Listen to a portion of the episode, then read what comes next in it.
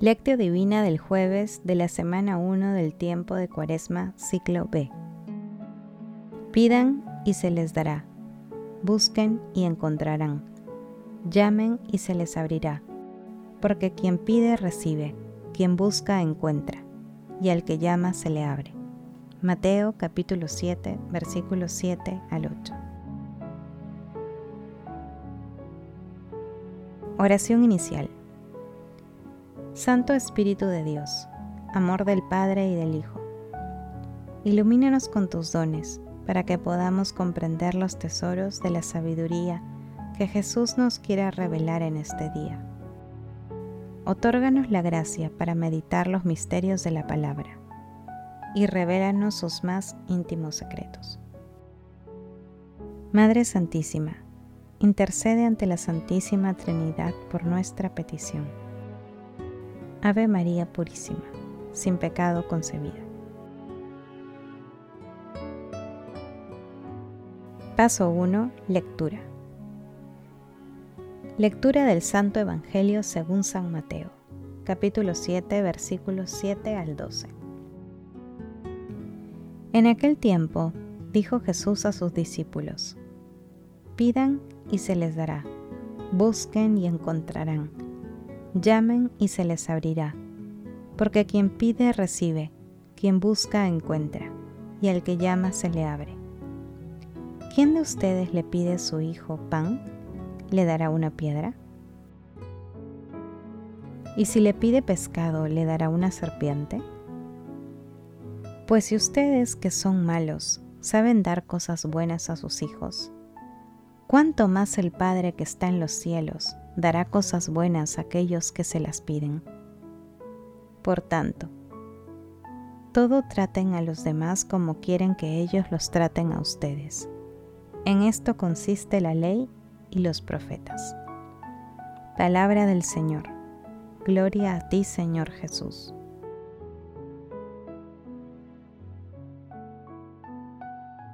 El pasaje evangélico de hoy, que pertenece al Sermón de la Montaña, está compuesto por dos textos. El primero llamado Perseverancia en la oración. Se encuentra también en el capítulo 11 de Lucas, entre los versículos 9 y 13. Pidan y se les dará, busquen y encontrarán, llamen y se les abrirá.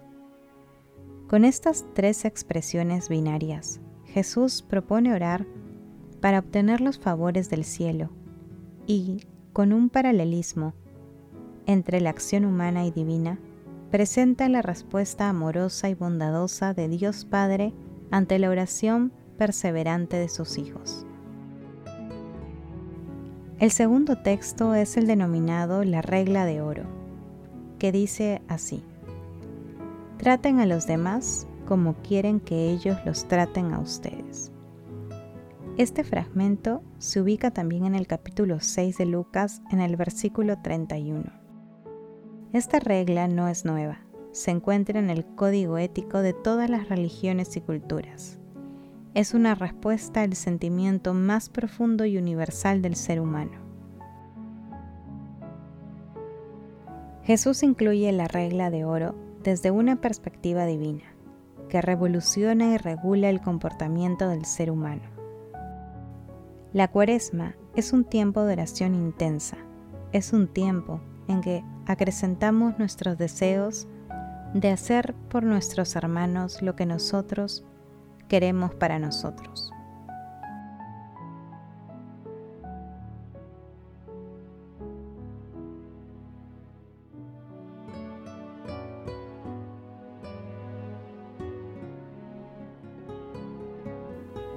Paso 2. Meditación. Queridos hermanos, ¿cuál es el mensaje que Jesús nos transmite el día de hoy a través de su palabra? Jesús nos invita a considerar el valor de la oración. La oración es la fuerza de todos los creyentes, mediante la cual en las tribulaciones podemos pedir a nuestro Padre Celestial con confianza de hijos la compasión y el alivio a nuestras necesidades. Asimismo, mediante la oración, podemos pedir a Dios por nuestros hijos, por nuestros hermanos, por nuestra comunidad, por nuestro país y por la humanidad, y sumergirnos en un mar de infinita ternura y misericordia. También podemos alabar y agradecer a Dios por todos los dones recibidos por tener un Padre tan bondadoso. La oración, al igual que la fe, es una vivencia personal. Solo ejercitándola se obtiene y viviéndola se comprende.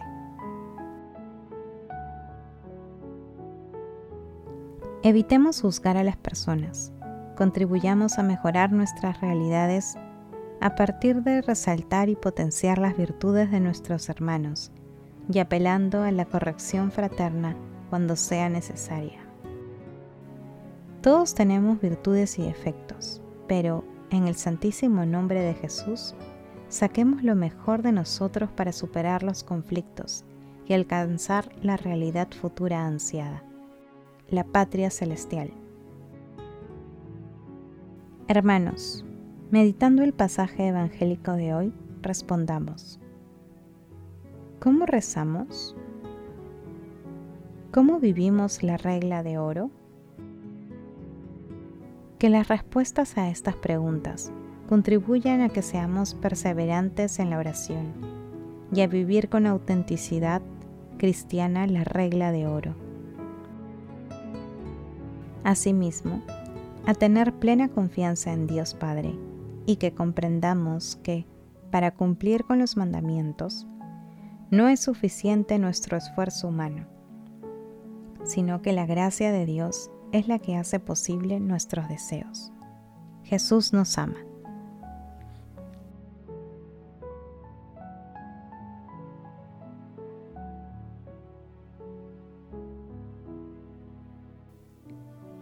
Paso 3. Oración. Amado Jesús, Verbo encarnado, te damos gracias por las palabras de vida eterna que nos has comunicado hoy. Tú nos enseñas a vivir como hijos de Dios Padre, en la confianza orante y en la fraternidad sincera. Amado Jesús, no permitas que, después de escuchar tus enseñanzas, edifiquemos sobre otros fundamentos nuestra vida.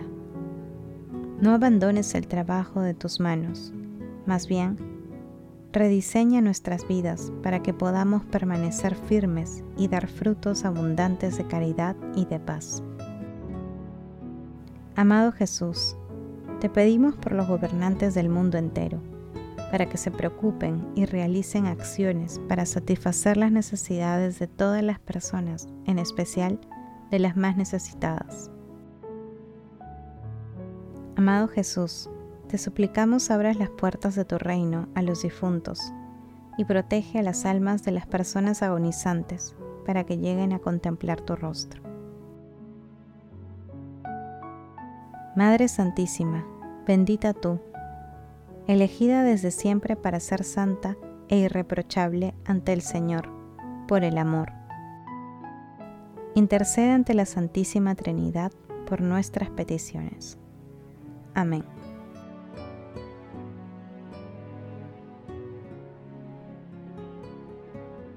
Paso 4. Contemplación y acción.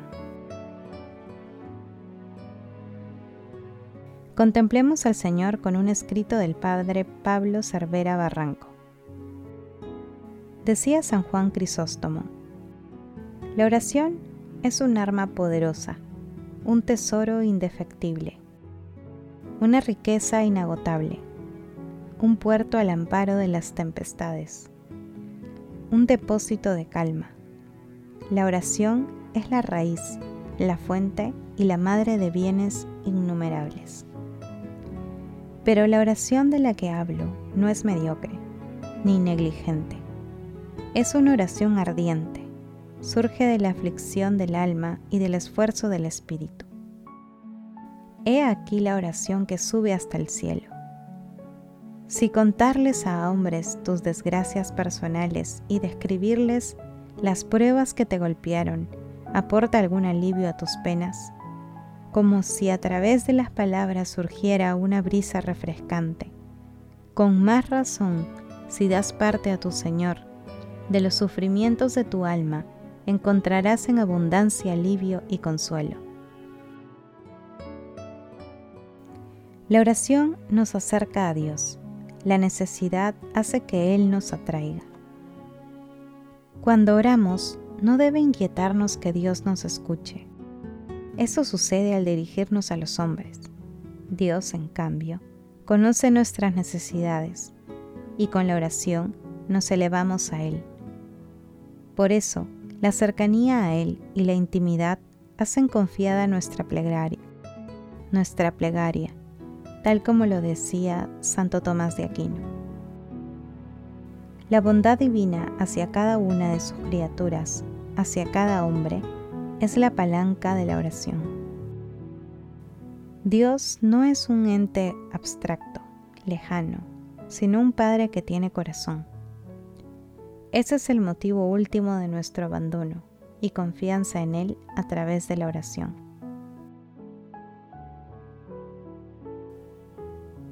Señor, para el día de hoy y en adelante, hacemos el propósito de dirigir nuestras oraciones de agradecimiento, de perdón y de petición, confiando que tú nos escuchas y que nos concederás tus favores de acuerdo con tu voluntad.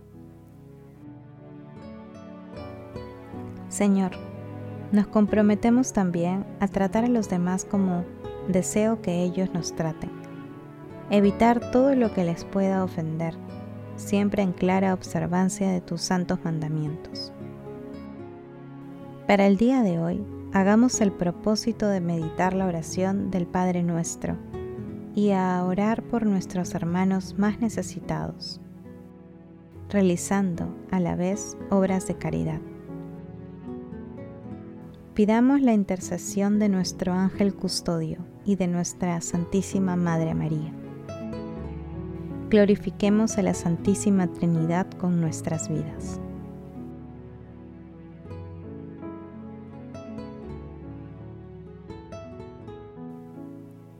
Oración final.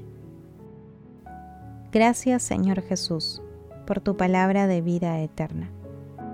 Que el Espíritu Santo nos ilumine para que tu palabra penetre a lo más profundo de nuestras almas y se convierta en acción. Dios glorioso, escucha nuestra oración. Bendito seas por los siglos de los siglos. Madre Santísima, intercede ante la Santísima Trinidad por nuestra petición. Amén.